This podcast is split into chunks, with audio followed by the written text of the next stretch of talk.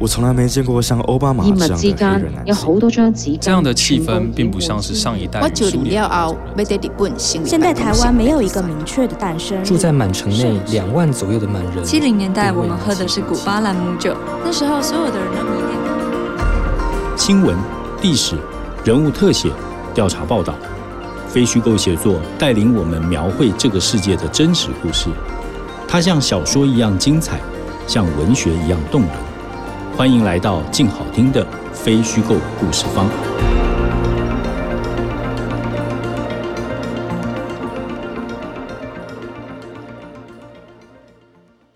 中华民国是怎么开始的呢？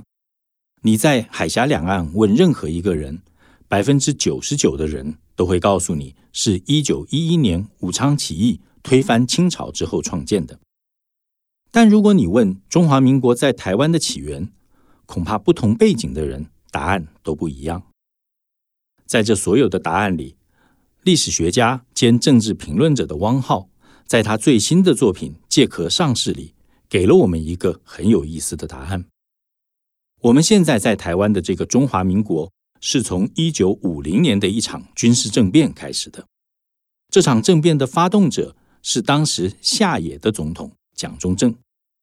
这是一段从一九四九年国民党政府撤退到台湾就开始的复杂历史，其中既有国民党跟共产党的斗争，更重要的还有美国、英国、苏俄等战后列强对东亚局势的算计和操控。汪浩借着美国和台湾政府解密的档案，特别是台湾国史馆最新解密的一批，对这段历史提出了创新的看法。但汪浩不一样，他出身中国，长期在香港工作，现在是英国公民，既没有党派色彩，也没有包袱。他以一个外人的身份来谈这一段历史，读起来特别有一种就事论事、很明白、很痛快的感觉。各位听众，大家好，今天在我们现场的是《借壳上市》的作者汪浩先生。那汪浩大哥跟我们听众打个招呼。呃，各位听众，大家好。好，我们今天请到的是这个汪浩先生啊，那来谈这个《借壳上市》这一本他的新书。那我们就直接开始，就在这个《借壳上市》这个书啊，呃，每本书大概都有一个主题句。那《借壳上市》的这个书有一个这个看起来挺吓人的主题啊，这个主题就是我们现在在台湾，我们所在的这个中华民国啊，是从一场军事政变开始的。那汪浩大哥，可不可以跟我们谈一下？就是说，这一场政变就是为了借壳上市吗？那是谁政变？那在你之前有人这么谈过吗？呃，我不知道有没有别的历史学家有过这样的论述啊。但是我自己是呃，根据我读档案和读历史的呃得出来的这样一个看法。那这个看法主要根据是在于一九四九年到一九五零年呃。国共内战中，国民党啊军队啊大规模失失败后撤退到台湾。那么，呃，当时蒋介石本来是中华民国的总统，在一九四九年一月份下野。啊，他下也是他自己的称呼，这个宪法中并没有这样的词汇，本质上就是辞职啊。那他不能实行这个总统职位了，呃，所以他由副总统李宗仁代理。那蒋介石实际上是一介平民啊，虽然说他还是保有啊国民党总裁的位置，但这个不是，这是一个党的职务，不是一个。实际上也还在指挥抵抗。他实际上他自己。這麼認為，他是革命领袖啊，他在指挥这个各地的这个呃国民党，他的能够影响的军队来抵抗。但是从政府的结构层面来说，他是一介平民啊，他只是国民党的主席啊，国民党的总裁。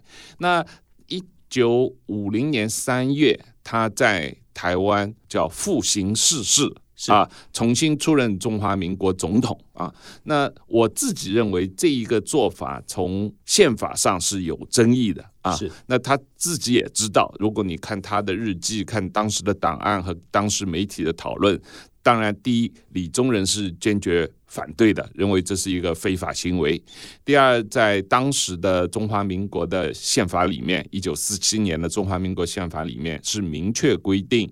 总统因故不能行使职位，由副总统代理；是副总统因故不能行使职位，由行政院长代理。那当时行政院长阎锡山也已经到了台湾，应该是阎锡山来出任代理总统。是，但是蒋介石没有让阎锡山做啊，然后他自己出来说：“我来做回来了，我来做回来了，做总统啊。”但是中华民国宪法条文里面是完全没有关于。啊，已经下野的总统可以复行世事的这样一个规定的啊，这是这是第一条。那第二条，当时这个台湾地位未定这个问题啊，无论是美国政府、英国政府啊，还是这个蒋介石，他本身也是充分认识到的，因为毕竟旧金山合约还没有签嘛，啊，对日合约还没有签，台湾的主权。至少从国际法的层面，在那个时候，一九五零年初的时候，还是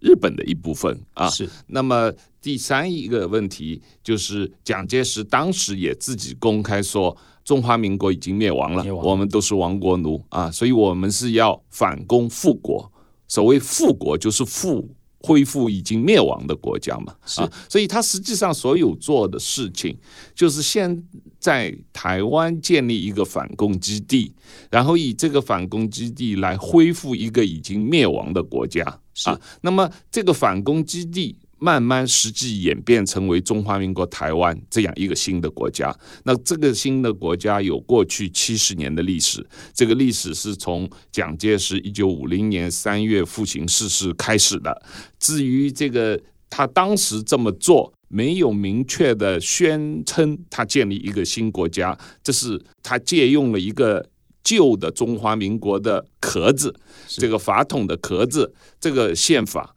来来继续呃呃主张他在台湾统治的合法性，但是大家也知道他在台湾的统治时期，中华民国宪法实际上并没有实行，因为他在戒严，这个戒严实际上啊使得这个宪法并没有能够有效执行，所以动员戡乱时期临时条款。对，所以就是说，即使蒋介石自己当总统，蒋经国当总统当了四十年，中华民国宪法并没有实行。啊，是。那么所以我们。我我讲的说的意思就是说，他借用了这个中华民国宪法，借用了这个呃法统的这个外衣这个壳子，实质的内容是完全不同的。实质的内容，它是实际有效控制了台湾台澎这个地区，然后啊，把对这个地区的统治作为一个实质的啊政治实体啊啊，成为一个实质独立的国家。呃，这里头哈，其实刚听这个王浩大哥的分析啊，这里头其实有两个合法性的问题。就第一个是这个蒋中正重新拿回这个中华民国政府的这个统治权，那你认为这个是军事政变，这个是有合法性的问题？那第二个合法性的问题其实是。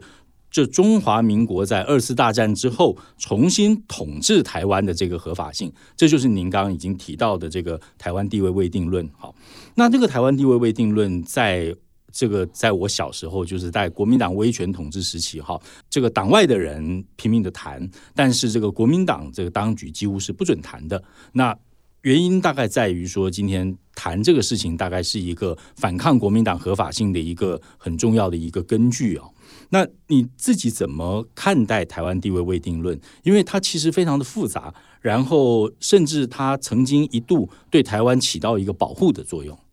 对这个问题，从呃台湾地位未定论的问题啊，本质上是因为。一九五零年代初，国际关系变化，冷战开始所造成的啊。是那呃，我这个书里面有好几章专门谈了这个问题有关的问题，就是说，在呃一九四三年的开罗会议的时候，是美国政府、英国政府是明确的承诺蒋介石在太平洋战争以后，要日本把日本所占领的台澎。啊，交还给中华民国啊！那在此后的开罗宣有关的波茨坦公告、日本投降书，一直到这个一九四四五年底国军进入台湾，所有整个这个过程中间，美国和英国的政策都是支持这个台澎归还给中华民国的啊。是。那么到了一九四九年的时候。这个因为呃国民党在啊国军在中国内战中的失败，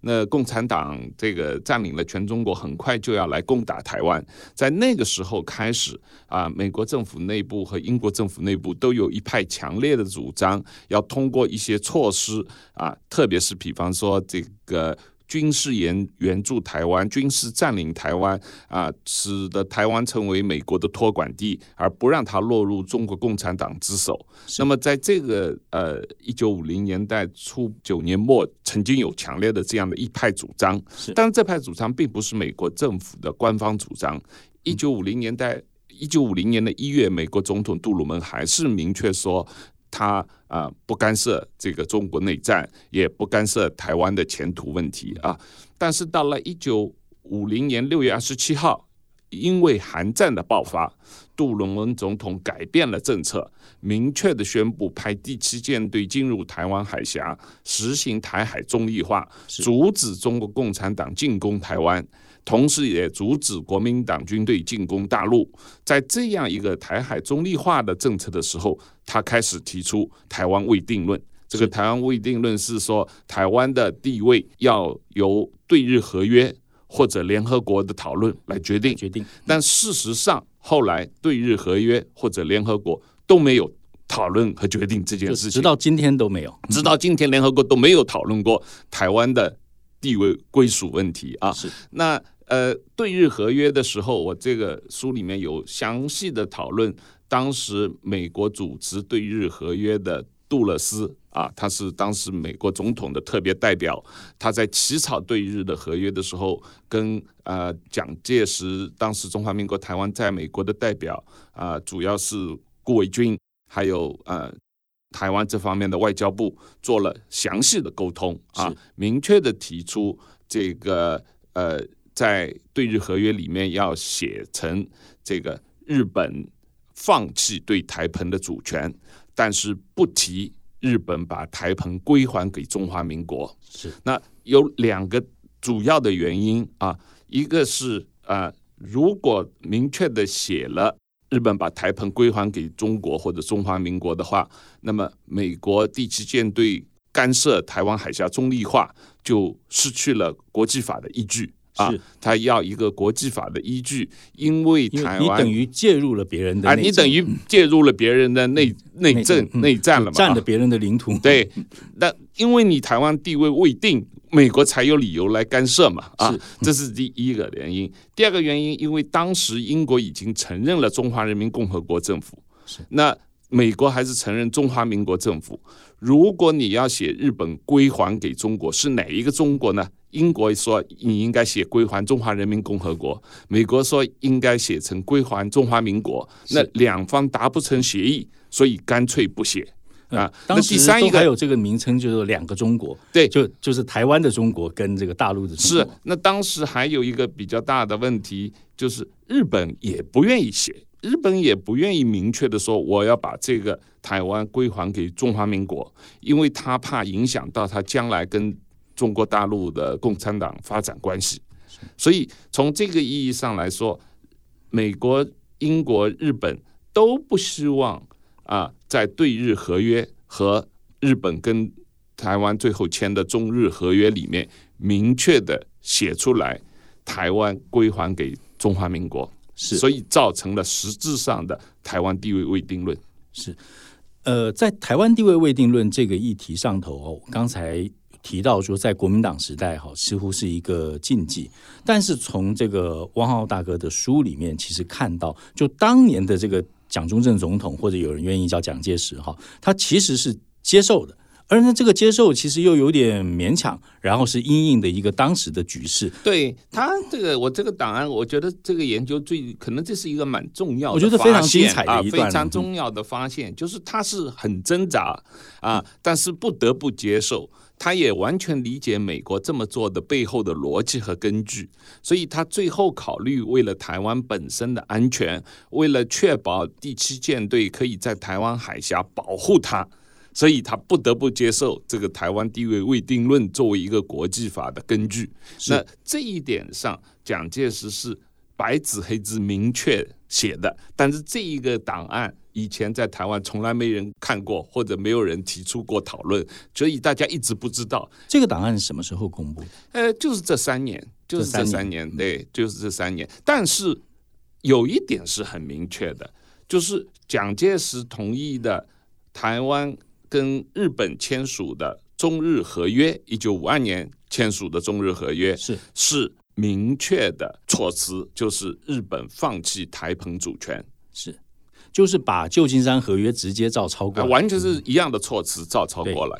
所以这里头其实讲到这个蒋中正或者是蒋介石总统啊，那他其实在借壳上市里面是非常非常重要的一个主角。那在过去的这个公众的印象里头，哈，特别是在过去这个民主化运动的过程里面，他一直是一个这个遭受攻击的对象，然后也被塑造成一个就是一个硬邦邦的、很死板的，然后教条主义的，然后每天只想反攻大陆的人。那譬如说，有人就攻击他说，因为他就坚持这个汉贼不两立，所以台湾就退出联合国了。但是在您的研究里面，其实。发现的这个蒋中正总统并不是这么简单的，嗯嗯，当然了，我这个书里面呃举了好几个重要关键时刻的例子啊。刚才我讲到的，他接受台湾地位未定论是一个重要的例子。是第二，他在对日合约和跟美国签的呃中美共同防御条约里面接受啊中华民国实际有效控制的领土台澎啊。金马的这个这个概念，而不是说用中华民国宪法的呃固有领土的概念，也就是说，他实际上接受啊中华民国的领土不及于大陆啊这样一个概念，他是啊经过反复的挣扎，他也是接受了啊。是。那第三一个，我有里面提到关于一九六零年代初在联合国里面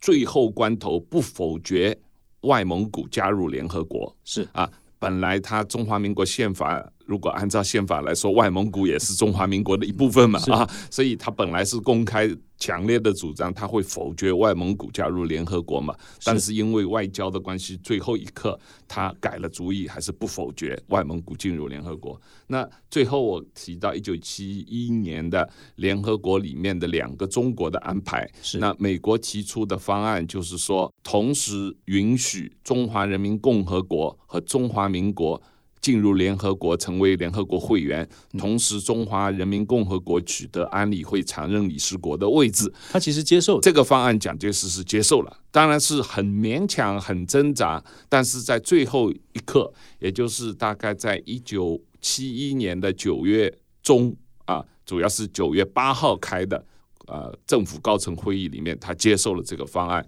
并且外交部是按照这个方案去全面执行，去向啊盟邦。这个呃游说来接受，后来这个方案实际上是作为一个美国和日本共同向联合国提出的呃方案去投票，但是这个方案还没有投的时候，因为程序性的投票，美国差四票输了，是，所以蒋介石的代表团不得不提前退出联合国，是，所以档案里面看到的这个蒋介石或者蒋中正总统，其实。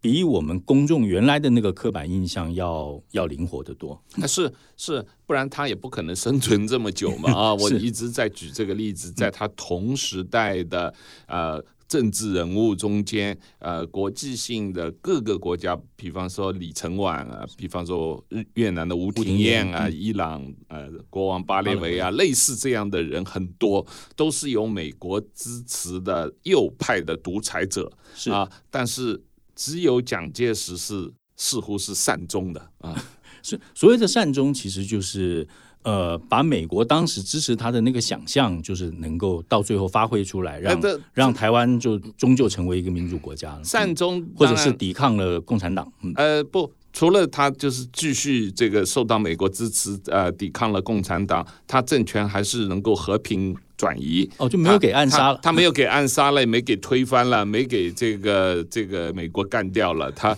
他无论是内部的也没有这个有起义啊、革命啊把他干掉，外部的美国也没有特别采取措施把他干掉。啊，所以这个呃那个像李承晚是韩国内部。革命啊，迫使他这个辞职，然后逃到美美国去啊。晚一点的朴正熙就干掉了，啊，朴正熙被暗杀了啊。那这个呃，越南吴廷艳也是被暗杀了啊，也是被杀了。那巴雷维是革命啊，然后自己也逃到美国去啊，就类似这样啊，这个呃右派的这个独裁者，这个被暗杀、被革命清理掉的例子很多，但是蒋介石。和蒋经国算是都是善终的啊，是。所以如果讲到这个事情的话，我稍微岔出来谈一下这个蒋蒋介石的这个性格哦，就是说你刚刚提到，譬如说巴勒维是最好的例子，就是国内有人反对以后，他就反正就逃美国去了。那事实上，李宗仁后来也就到美国去了，那他就死在美国。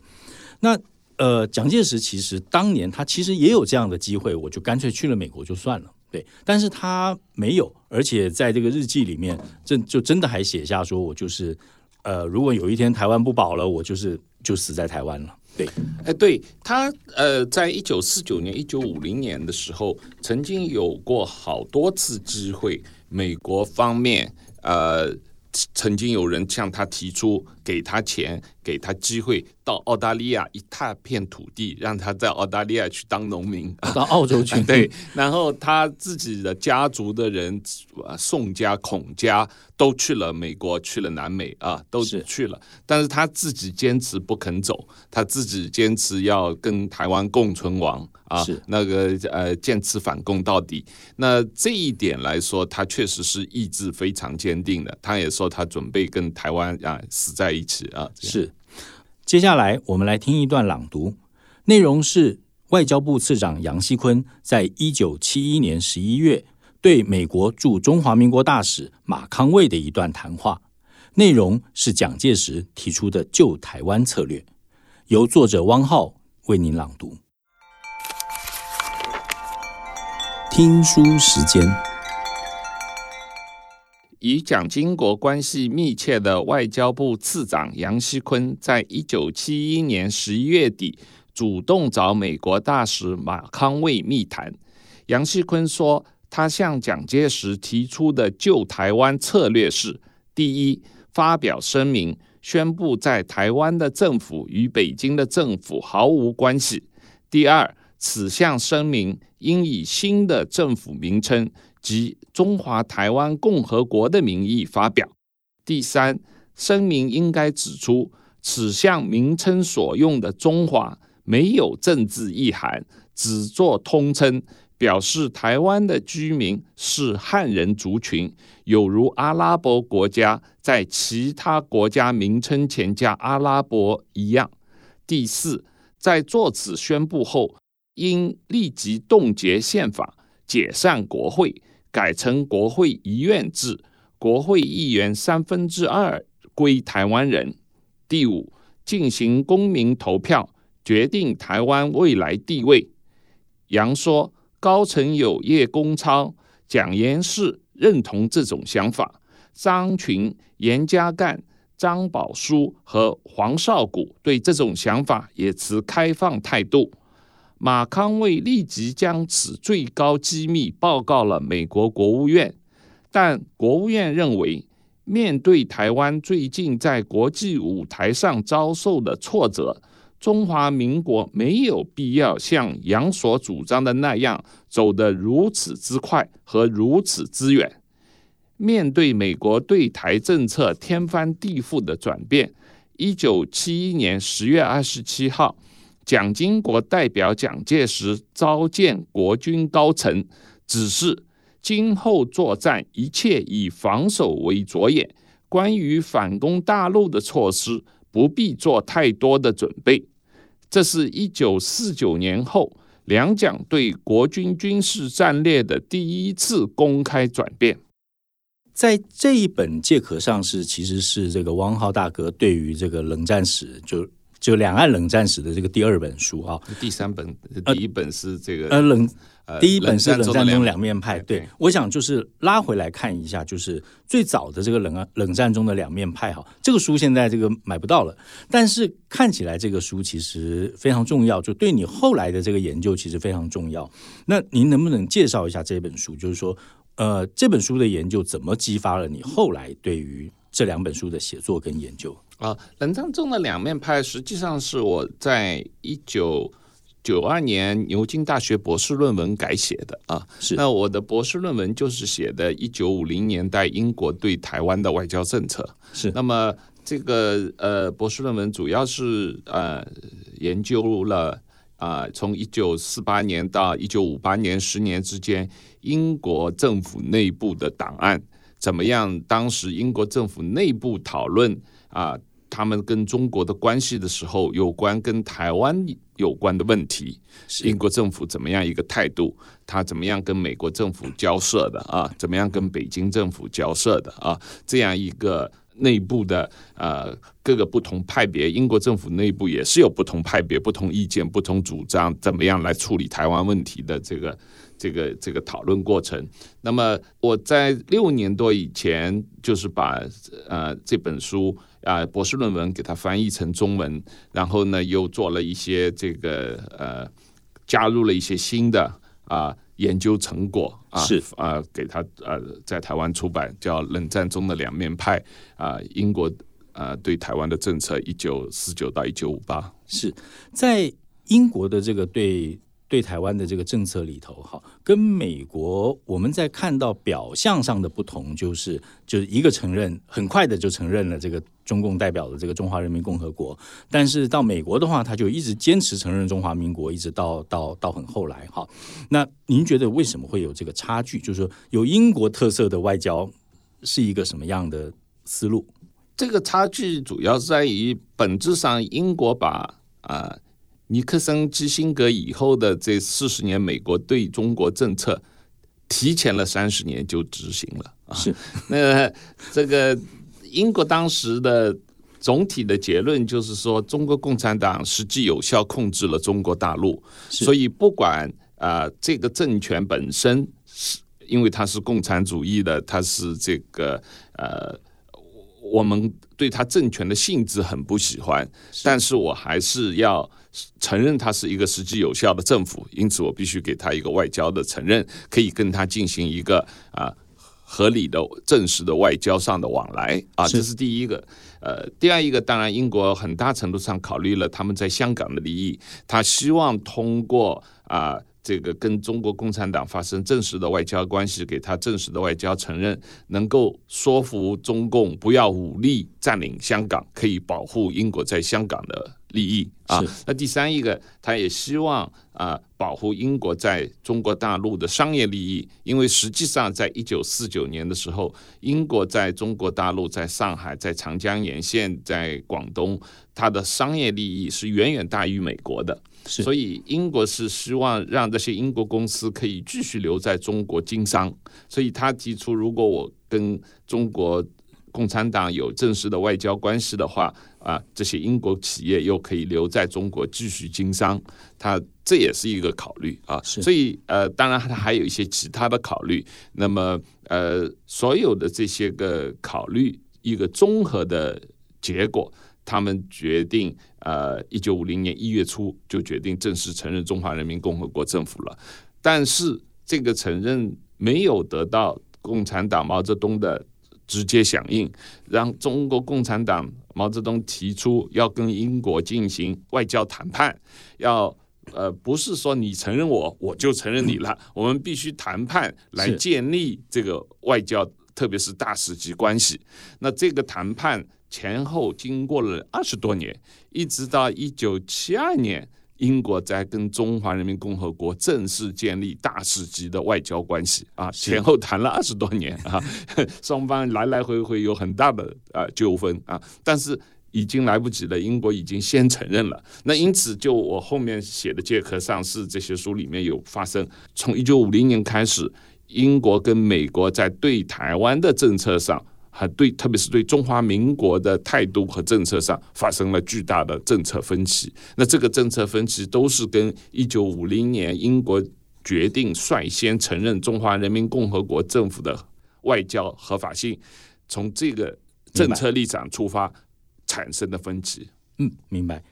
那呃，从冷战中的两面派，然后接下来到这个意外的国父跟借壳上市这三本书里头，哈，后头这两本我们在看这个打开来目录看的时候，就可以看到一个很特别的地方，就是它其实是主题式的。啊，就是看起来像这个以往那个章回小说那个感觉，就是一个一个主题谈，然后就这个主题下面，然后您看到了哪些档案，然后有您的这个整理分析，然后最后你的判断。那这些主题您是怎么找出来的？就是说哪一些主题是你先设定要研究它，然后去找档案？那有没有哪一些主题是你在档案里面看到这个事情很有趣，于是它成立为一个主题的？呃。是，当然有。这比方说，蒋经蒋介石带来台湾的黄金去哪里了？哦，这是我在台 档案里面看到的档案，觉得这些这个档案里面讲的事情很有趣，解释了我的一个疑惑。是我的台湾人一般认为。蒋介石从大陆带来的黄金对台湾整个经济的发展有巨大的贡献，大陆也是这么认为。对，事实上不是哈。从档案里面可以看到，到一九五零年的六月份，这些黄金基本上都已经用完了啊。如果没有美国第七舰队来的话，没有后来美元给台湾的资助的话，蒋经蒋介石当时的这个财政状况已经是要垮台了。啊，那事实上后来二十年，美国给台湾的美元资助是当时蒋介石带来台湾的黄金的三十多倍。是这个，这这个是我在阅读档案中间比较意外的发现的这个成果啊。那呃，其他的话，我我基本上的这个研究方法是呃没有特定的问题，而是完全是一头扎进去。按照时间顺序，把能够找到的档案，不管是对内对外各种问题，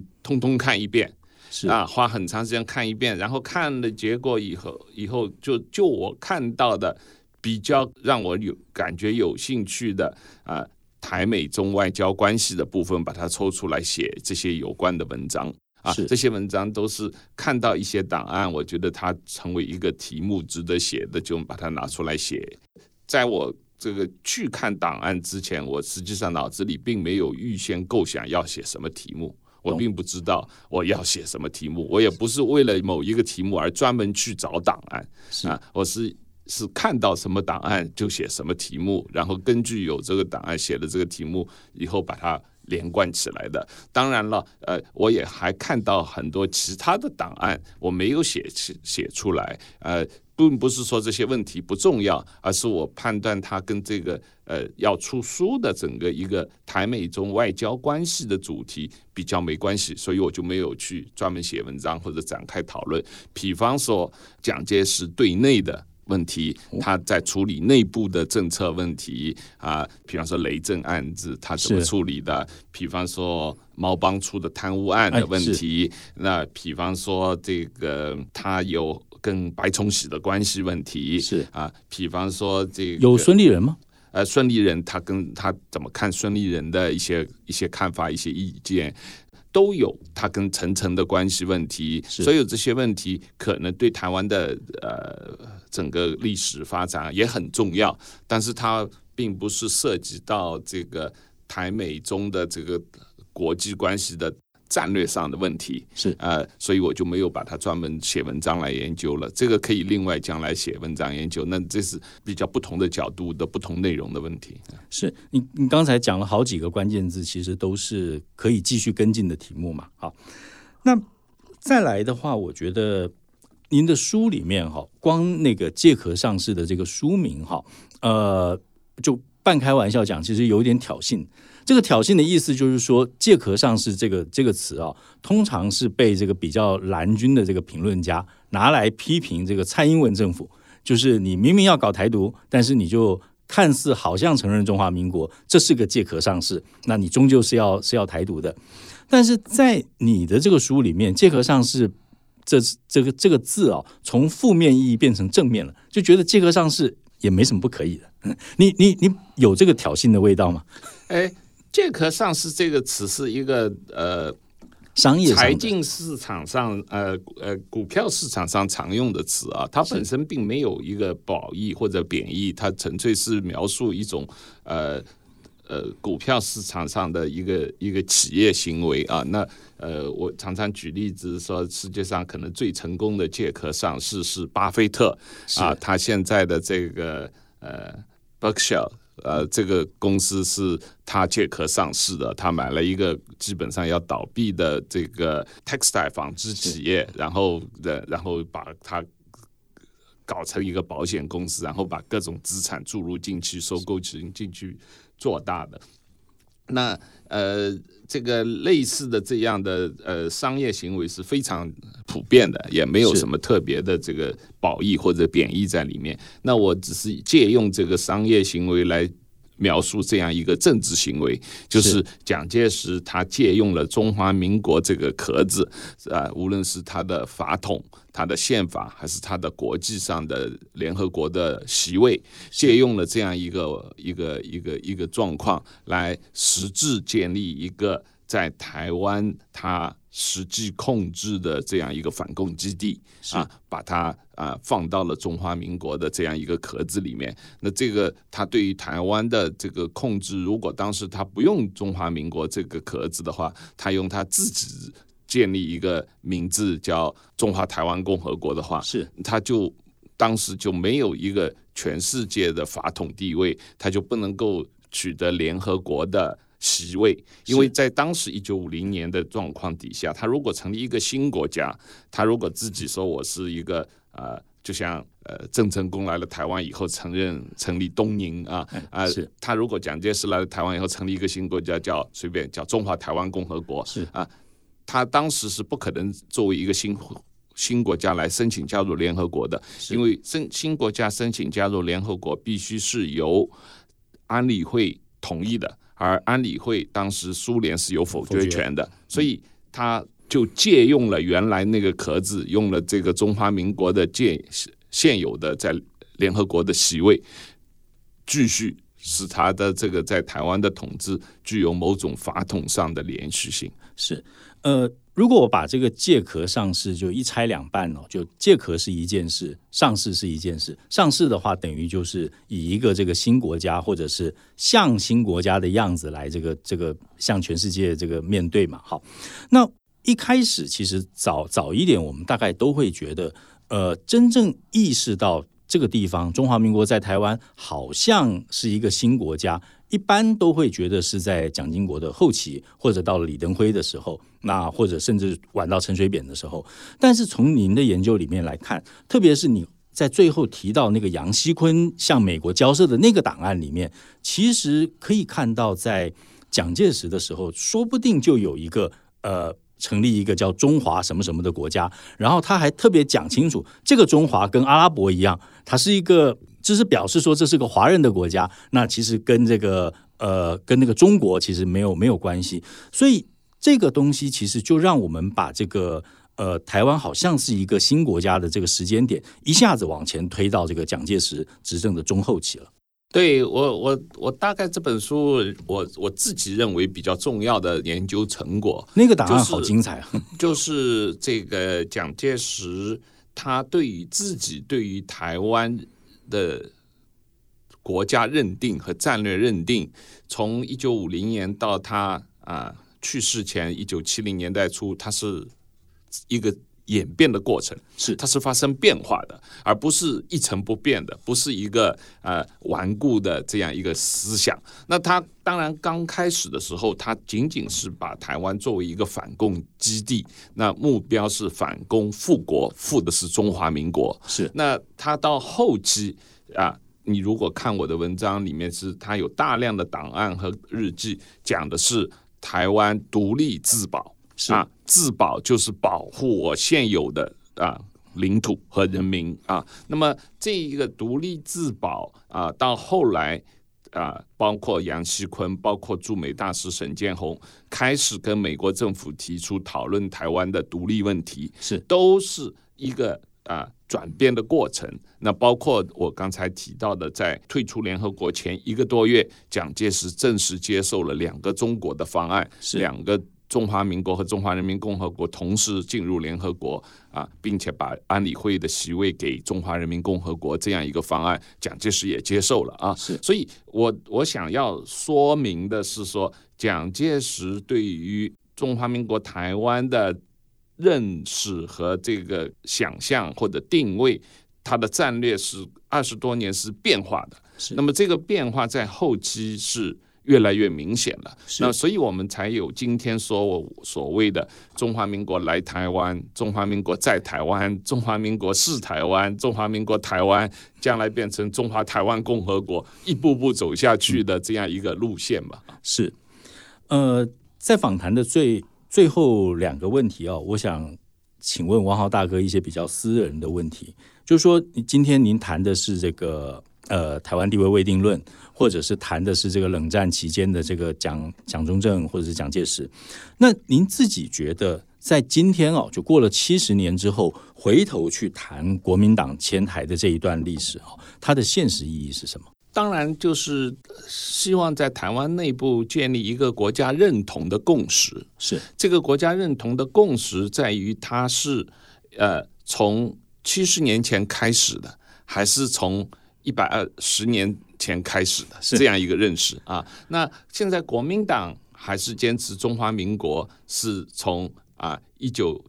一二年以来成立以来的这样一个一百多年历史的啊一个国家，而且根据宪法，中华民国的固有领土包括台啊台湾，包括大陆，包括蒙古啊，这个呃包括一个联合国会员国，哎啊，而且包括联合国会员，这是马英九的。啊，态度嘛，也是国民党的态度嘛，官方的态度。那我认为这种态度是非常不符合现实的嘛，啊，脱离现实的这样一个主张。那民进党的话，对于中华民国台湾到底是什么时候开始的，在这个问题上一直是模糊的嘛，啊。因为民进党的人或者台湾的绿营是很不喜欢蒋介石的，认为他是个独裁者，他是一个屠杀台湾人的二二八的主要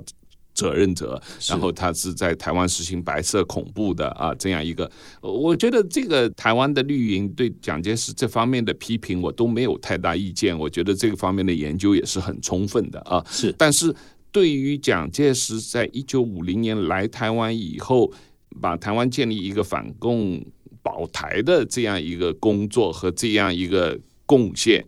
呃，认识不够。是啊，那特别是呃，蔡英文总统现在提出中华民国台湾过去七十年的历史是一个艰难困苦的历史，但是他必须他自己也承认这是一个七十年的历史。那既然你承认七十年的这个七十年，当然就是从蒋介石开始的了啊。对，所以我我觉得这这个呃，中华民国台湾这个概念逐渐成为台湾社会的共识，那当然也是对于台湾的国家认同会有帮助。是，呃。汪浩大哥在这个台湾应该是越来越知名的一个评论人啊。那你在如果追踪你的脸书的话，就会发现其实你还经常出去玩，然后在台湾就四处玩。譬如你之前去到澎湖，还不止去澎湖，就去到望安，就去到那个台湾人大概都很少去的地方啊。那您在台湾应该是住了五年嘛？嗯，对对。那在这五年里头哈，您跟台湾的关系？反映在你的写作上头，这这个中间其实是不是我们尽管看到你做的是档案跟历史的研究，那这个中间的这个底层，其实是不是还是有一个你对台湾的一个关怀在里头？啊，那当然了，我对 台湾兴趣呃二十几年了，不光是五年。那因为我刚才谈到我的博士论文就是研究英国对台湾政策嘛，啊，是。但那个时候我还不认识我太太，我写我博士论文的时候，那那个时候怎么就对台湾有兴趣？呃，台湾问题一直在中国大陆，我做学生的时候，呃，也是作为一个重要的问题，一直会被讨论的嘛，啊，那这个我主要是嗯。呃，在写博士论文的时候，是为了研究英国跟中国中华人民共和国外交关系这个题目。那么在这个题目里面，我发觉跟台湾的问题有关的比较有趣，它是非常特殊的一个问题。它是在英国跟中华人民共和国外交关系的一个大框架底下的一个很特殊的面向。它跟这个英国对台湾政策和英国对中国的政策相互之间是有矛盾的啊，是，这是我的研究的兴趣。那后来当然认识蔡珠儿，然后我们结婚二十多年啊，那他是台湾人，所以我们后来五年前决定回台湾定居。那当然在台湾定居，我的退休了，没有特别多的事情，所以主要就是呃重新恢复我对国际关系研究的兴趣。那么就去国史馆看一些档案。那重新来研究一九五零年代、六零年代这个啊台美中的关系。我实际上，如果你看我的书的话，我实际上也把英国的内容放进去，所以实际上是台美中英四角的关系啊。是。那实际上这里面还有日本，还有俄呃苏联。苏联。这个主要的这六个呃，当时在跟台湾有关的问题上的这个国际上的呃旗手嘛啊。是。听到这个汪浩大哥最后这一段话，我。我的感觉是，看起来其实好像是非常枯燥，这个严谨的档案爬书或者是研究啊。那其实这个研究者的那个心里面，其实都还是有一个有一个动机和关怀的啊。这可以让我们台湾人就更认识自己的这个过去和未来。我相信这也是王浩大哥的期望。那今天就谢谢王浩大哥，谢谢你，那谢谢，感谢大家收听《非虚构故事方》。这一集节目由李志德、许月如企划制作，刘宝林录音后制，徐淑清监制。未来也请大家持续锁定由静好听与静文学共同制作播出的非虚构故事方。我们下次见。想听爱听，就在静好听。